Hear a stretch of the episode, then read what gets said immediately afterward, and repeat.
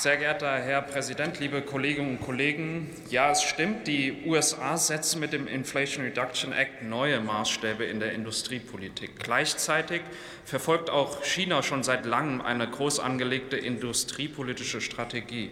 Um zwischen diesen beiden Volkswirtschaften nicht den Anschluss zu verlieren, muss Europa bei Investitionen und deren Umsetzung größer, schneller und besser werden. Deswegen ist es entscheidend, liebe Kolleginnen und Kollegen, dass wir endlich damit aufhören, diesen Inflation Reduction Act wahlweise als Gefahr oder, was die Linkspartei gesagt hat, als Vorbild für Deutschland zu sehen.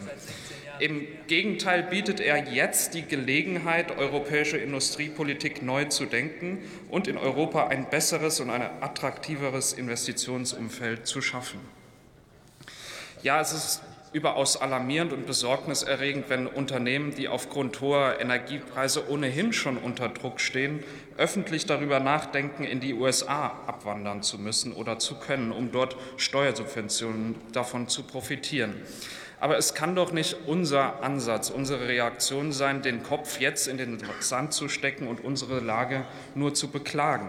Liebe Kolleginnen und Kollegen, es muss vielmehr ein Anreiz für uns alle sein, dem innereuropäischen Handel und den Wohlstand mit einer neuen Investitionspolitik einen kräftigen Schub zu geben, und zwar jetzt und nicht morgen, liebe Kolleginnen und Kollegen. Und dieser Schub besteht nicht aus Abschottung, er besteht nicht aus Protektionismus und auch nicht aus Entkopplung. Wir sind aufgrund unseres offenen Marktes hier in Deutschland wirtschaftlich erfolgreich und das muss auch weiterhin unser Weg sein, den wir selbstbewusst einschlagen. Um es auf den Punkt zu bringen, wir brauchen keine Europe First, sondern eine Europe Fast, liebe Kolleginnen und Kollegen.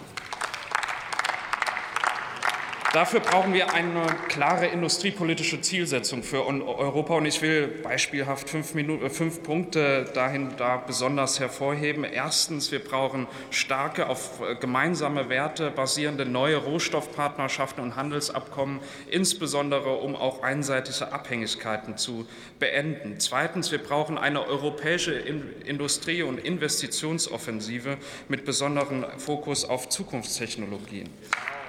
Drittens. Wir müssen wettbewerbsfähige Energiepreise schaffen in unserem Land. Es wurde heute schon oft anges angesprochen. Wir brauchen auch in Deutschland einen Industriestrompreis, liebe Kolleginnen und Kollegen, der im besten Fall europäisch entwickelt und auch umgesetzt wird. Viertens, wir müssen mehr Investitionsanreize schaffen. Und ich glaube, darüber besteht dann auch Konsens hier im Haus, das hoffe ich zumindest. Der Inflation Reduction Act zeigt deutlich, wie mit Steuergutschriften Investitionsanreize gesetzt werden können. Und Im Vergleich dazu gibt es in Deutschland für weite Teile der Industrie nur wenige Gründe, auch nachhaltig zu investieren derzeit. Und das obwohl für die klimaneutrale Transformation massive Investitionen dringend notwendig wären. Deswegen sind Investitionsanreize hier auch in Deutschland so wichtig und so notwendig, liebe Kolleginnen und Kollegen.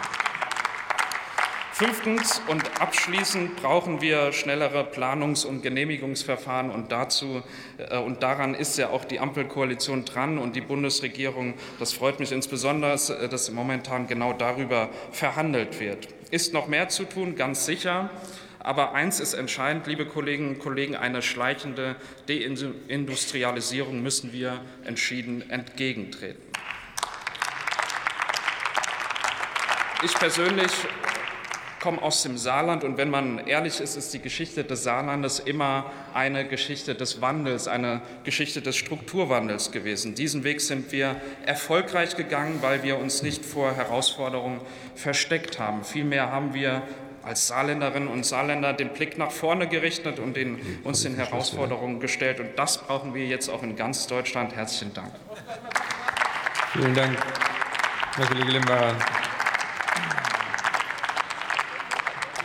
Als nächster Redner das Wort der Kollege Bernd Schattner, AfD-Fraktion.